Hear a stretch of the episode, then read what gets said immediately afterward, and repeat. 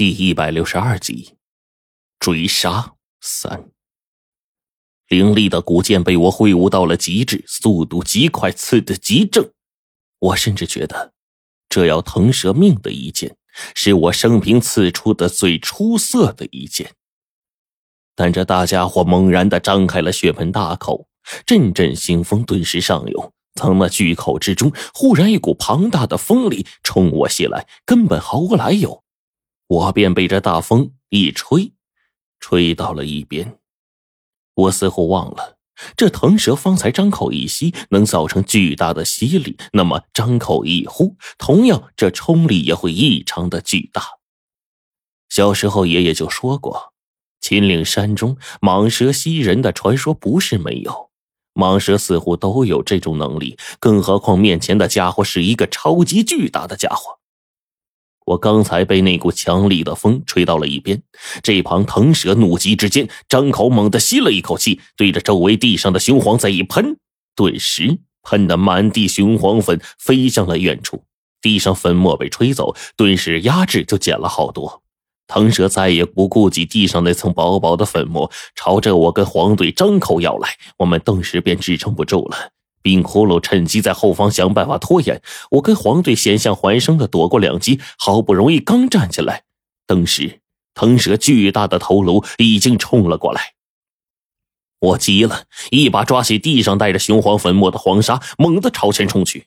这个时候，也不知道从哪里来的勇气，我硬生生的抓住了腾蛇庞大的身躯，一把尘土夹着粉末，狠狠的扔进了腾蛇瞎了的那只眼窟窿上。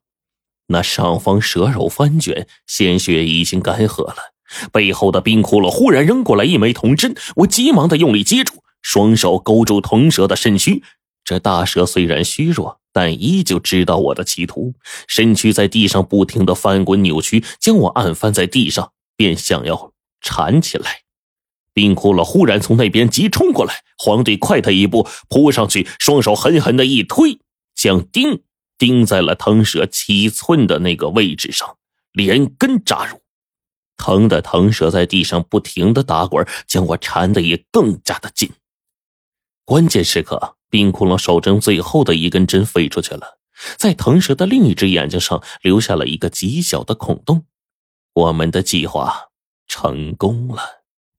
腾蛇那狰狞的右眼上血液狂喷，转眼之间竟然干瘪下去，流出了大量的粘液，整个在地上不停的翻滚，扭曲了起来。这家伙终于双眼全瞎，在狭窄的过道当中，不断的拿着蛇身抽击周围的洞壁，连续数次抽到我们头顶的洞壁上都有了裂纹了，隐隐有着要塌方的迹象。冰窟窿一见腾蛇即将拼命的样子，就说。小心，不要让他再往前走了。我跟黄队知道冰窟窿指的是什么。一旦让这头禁忌逃进了他口中所说的另一个世界，只怕我们之前做的努力全都白费了。我跟黄队死命的抵挡着，这大蛇张口便朝我咬来。我只觉得一股腥风扑来。臭不可闻，整个人被那庞大的舌头给咬住，在腿上连个巨大的血窟窿直往外冒血，疼得我整个人龇牙咧嘴的。丫的，我就不信你还不死！皇帝接过我手中冰窟窿刚才丢过来的铜针，趁着腾蛇此刻将我咬住，在这通道内又无法剧烈活动的份上，举着针朝着腾蛇左眼的死穴死戳。随着他用力几下，腾蛇眼睛处的碎肉已经被抛开，里面依稀可以看见一个类似心脏的东西，上面闪着血红色的光，微弱但极其的诡异，竟在腾蛇头颅靠后的位置。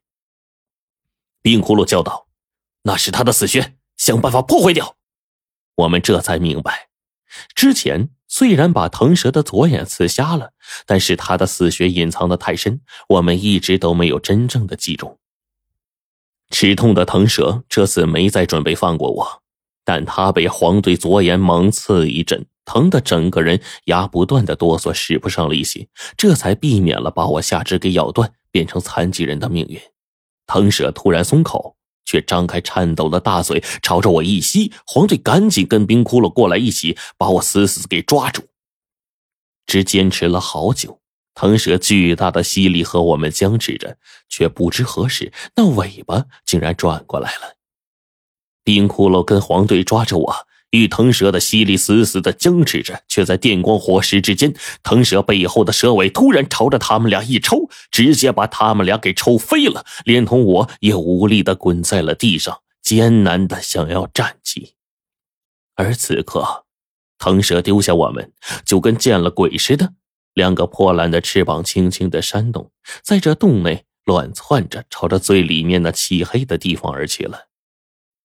冰骷髅站起来，顾不上我们，便往通道里面赶。黄队把我拉起来，一瘸一拐的紧追在其后。我的下肢似乎疼得麻木了，因而我都忘了腿上还有伤口这么回事在一直追了一百多米之后，忽然这个通道急转直下，绵延足足数十米向下。等我跟黄队从上面下来，就看到了这下面尽头漆黑的悬崖。里面黑漆漆一片，根本看不见。骷髅！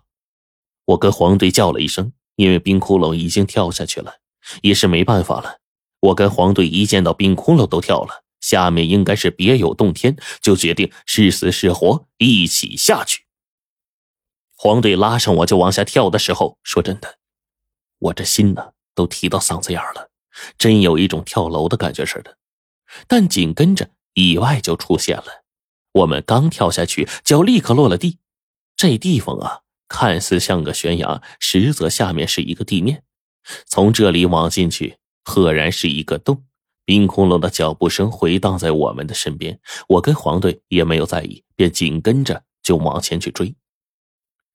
百米之后，似乎一直是下坡，我们终于停下来了，就看见前方有一道幽幽的门，门上。竟然站着两个人，那条腾蛇的身躯卷着冰窟窿半边身子，已经进了那个诡异的门。冰窟窿却在这个时候忽然爆发，猛冲了上去，抓住庞大蛇头的背鳍，双手直接刺入腾蛇的左眼，接着整个手臂探入其中。腾蛇哀嚎了一声。这个时候，一头禁忌之物彻底的没了脾气，而在冰窟窿的手里。似乎攥着一团类似于心脏一样庞大的肉包，那东西足有足球大小，即便是被冰窟窿从腾蛇的身上扯下来，却还是一蹦一跳的，似乎生气未绝。冰窟窿从黄队那里接过来最后一颗留在手里的铜针，一针贯通，这肉包一样的东西再也不动了，犹如一团死肉一般落在地上。泯灭了生息，腾蛇是死是活，应该是死了。此刻，那看守奇怪大门的两个人却面无表情的看着我们，就这样直勾勾的盯着我们。冰骷髅这个时候就走上去了。